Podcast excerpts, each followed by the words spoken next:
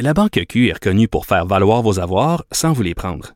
Mais quand vous pensez à votre premier compte bancaire, tu sais, dans le temps à l'école, vous faisiez vos dépôts avec vos scènes dans la petite enveloppe. Hmm, C'était bien beau. Mais avec le temps, à ce compte-là vous a coûté des milliers de dollars en frais, puis vous ne faites pas une scène d'intérêt. Avec la Banque Q, vous obtenez des intérêts élevés et aucun frais sur vos services bancaires courants. Autrement dit, ça fait pas mal plus de scènes dans votre enveloppe, ça. Banque Q. Faites valoir vos avoirs. Visitez banqueq.ca pour en savoir plus. Pendant que votre attention est centrée sur cette voix qui vous parle ici, ou encore là, tout près ici, très loin là-bas, ou même très, très loin. Celle de Desjardins Entreprises est centrée sur plus de 400 000 entreprises partout autour de vous. Depuis plus de 120 ans, nos équipes dédiées accompagnent les entrepreneurs d'ici à chaque étape pour qu'ils puissent rester centrés sur ce qui compte, la croissance de leur entreprise.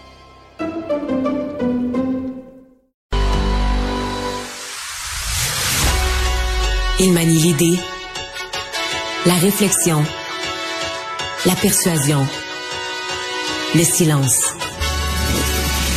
Mario Dumont. Informé, cultivé, rigoureux. Il n'est jamais à court d'arguments. Mario Dumont. Pour savoir et comprendre. Bonjour tout le monde et bienvenue à Cube Radio.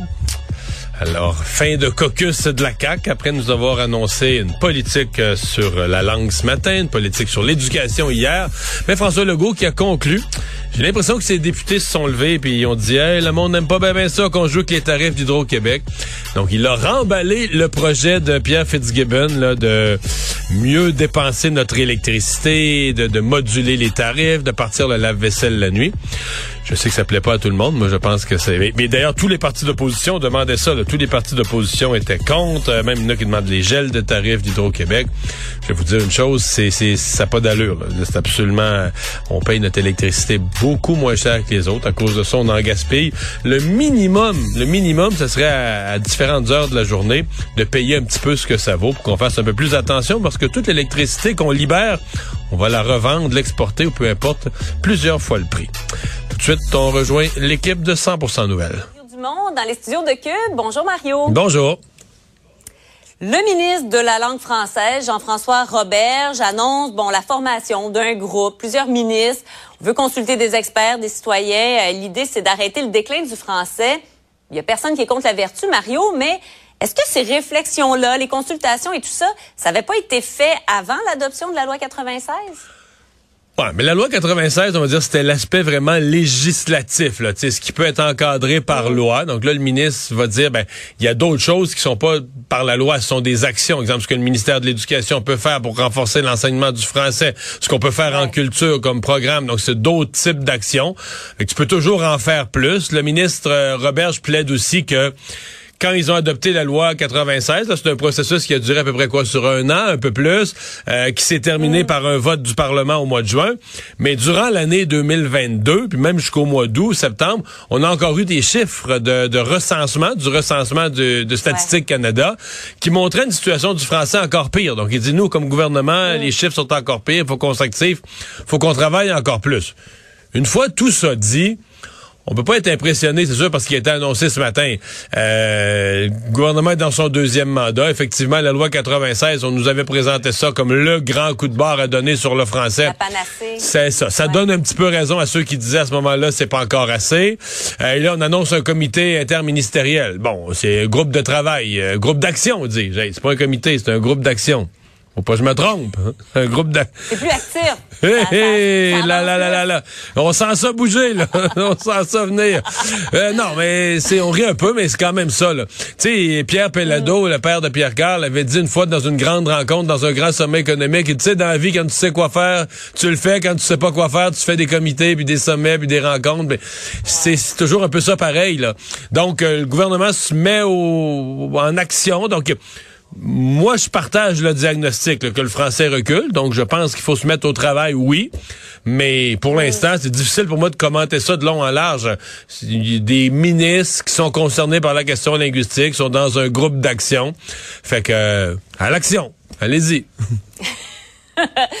Parlons euh, de la partielle à venir parce qu'on n'a pas de date comme telle, mais euh, euh, dans Saint-Henri-Saint-Anne, on sait qu'à partir bon, du 1er décembre, quand Dominique Anglade est parti, le premier ministre a, six mois. bon, Québec solidaire, il va avec le même candidat. Là, la CAQ a annoncé la candidature d'un jeune homme à qui on a parlé d'ailleurs un peu plus tôt, impliqué tout ça dans le parti. Pour le moment, Parti libéral qui détient le comté depuis 1994, pas de candidat.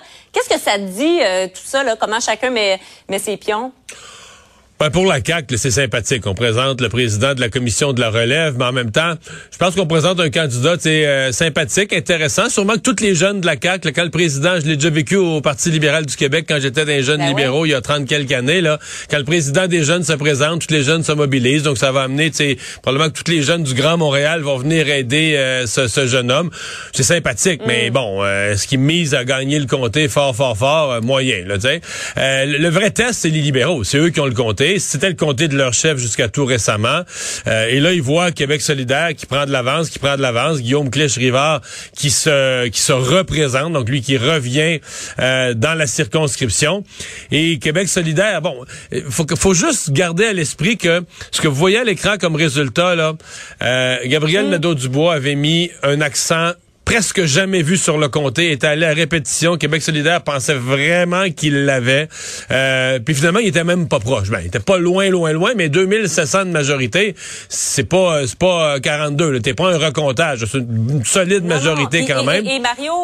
Ça ressemblait à ce qu'il y avait eu à l'élection d'avant, là, ou à peu près, là. Ouais, ouais. Mais, faut mettre, faut mettre quand même dans la balance, euh, Marianne, on le sait, que Mme Anglade était chef.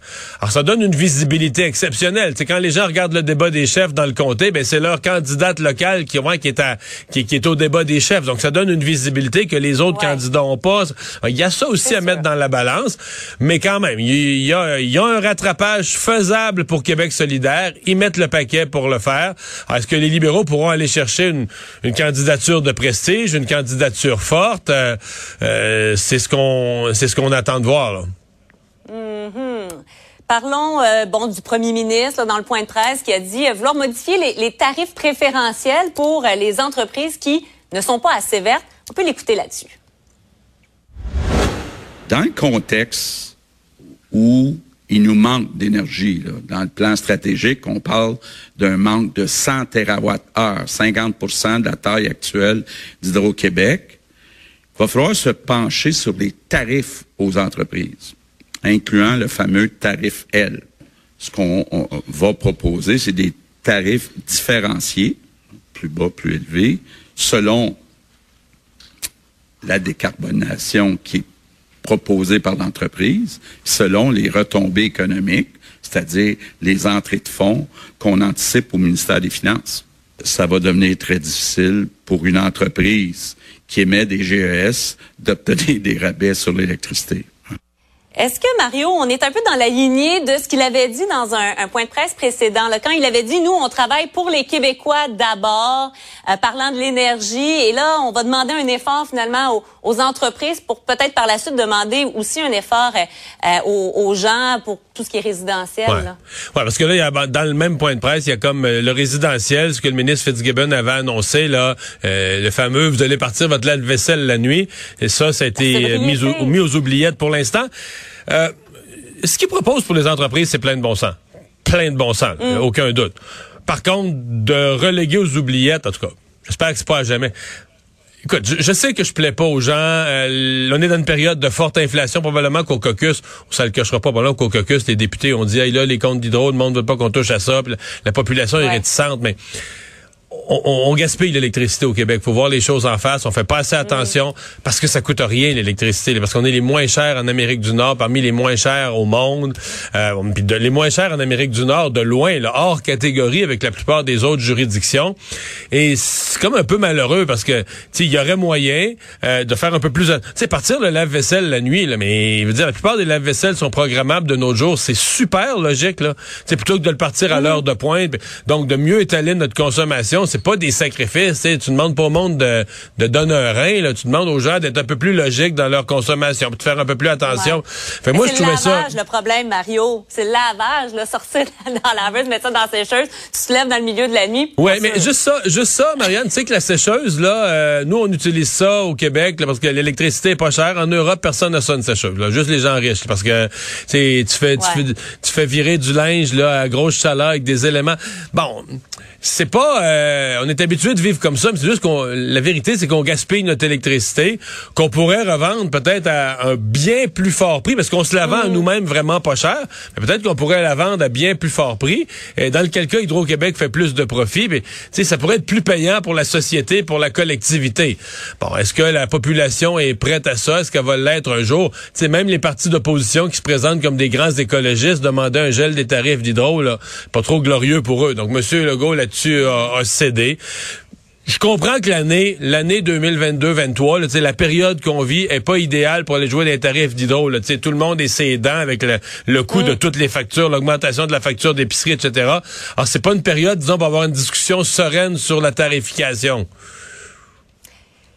Clairement clairement, mais euh, ça va être à suivre parce qu'on va beaucoup parler, j'ai l'impression, euh, d'énergie dans, dans les prochaines semaines. Et tu sais, Marianne, nos compteurs intelligents qui ont été installés il y a quelques années, une des, quand on est mm. dit intelligent, les compteurs, une des possibilités, c'était ça. C'était de dire, ben, garde, on va te, on, parce que quand on dit avoir l'électricité plus chère aux heures de pointe, ça peut aussi vouloir dire la payer moins cher à d'autres moments, là. Tu sais, faire que, tu sais, les ben gens qui, les gens qui font plus attention, ben, sortent gagnants, eux, baissent leurs factures. Ceux qui, mm-hmm. euh, s'entêtent, euh, augmentent leurs factures. Mais tu sais, il y a moyen de faire, de mieux consommer, puis c'est ça que les compteurs, les compteurs intelligents devaient permettre, tu sais, de, de, de tarifier, de différencier en fonction de l'heure, c'est ça, mais il y a encore, euh, il y a le problème aussi des gens qui ont, par exemple, des appartements avec des fenêtres anciennes, l'air froid rentre. Il y, a, bien des choses qu'il faut mettre euh, en perspective euh, dans, dans C'est certain, c'est certain. Ouais. Le premier ministre a, aussi dit être prêt à financer bon Glencore là, pour que la fonderie Horn se conforme. Qu'est-ce que tu penses de ça, Mario? tu sais, la fonderie Horn, là, parce qu'une fois la politique tombée d'une élection, je pense que tout le monde veut la même chose, à différents degrés. Mm. Euh, tout le monde veut qu'on respecte la qualité de l'air des gens là-bas, mais personne ne veut que ça ferme, parce que c'est un employeur fondamental à Rouen-Noranda. Puis là, ben en même temps personne, je, sais que c'est facile, tu sais, le, raisonnement facile, tu vois, mais tu regardes la compagnie à l'échelle mondiale, tu te dis, elle est tellement grosse cette compagnie-là, elle aurait moyen de payer n'importe quel système. Ben ouais, oui, mais comment je te dirais ça? Euh, même une personne euh, multimillionnaire, milliardaire, là, tu sais, si tu lui dis, mettons, y a, la personne, elle a 200 euh, entreprises, là, milliardaire, 200, tu prends une de ces entreprises, puis tu dis, moi, je vais trouver un moyen que celle-là soit plus rentable. Elle sera plus jamais rentable. Mm. Mais il va te dire, ah ben je vais la fermer. tu comprends? C'est pas la question de dire qu'il n'y aurait pas les moyens. Mais si tu dis, je vais, moi je vais te trouver une façon, là, je vais, t'obliger à dépenser tellement dans cette petite succursale-là que cette petite succursale-là sera plus jamais rentable. Mais c'est que tu penses, là, mm, oh, ben, pas grave, voilà, je vais fermer celle-là. Et c'est ça qu'on veut pas. C'est pas que Glencore à l'échelle mondiale serait pas une compagnie qui serait assez riche pour payer ça. C'est juste qu'il n'y a pas de compagnie qui pas de compagnie qui perd de l'argent pour le fun. Donc si tu es mis dans une position où c'est juste pas faisable, ça coûte trop cher. Alors c'est ça l'équilibre que le gouvernement doit trouver. Là serrer la vis, faire qu'une compagnie riche agisse de façon responsable dans ce qui est faisable, puisque la technologie permet, mhm. dans les délais d'adaptation technologique. Mais, tu sais, serrer la vis, serrer la vis, là, mais tout le monde, ça y est déjà arrivé, monnaie de serrer le vis, puis euh, tu, tu t'accasses la tresse des mains, là, t'es ouais. pas plus avancé. Là. Ouais, ouais. Merci beaucoup, Mario. Salut. Bonne fin de semaine à toi. Au revoir.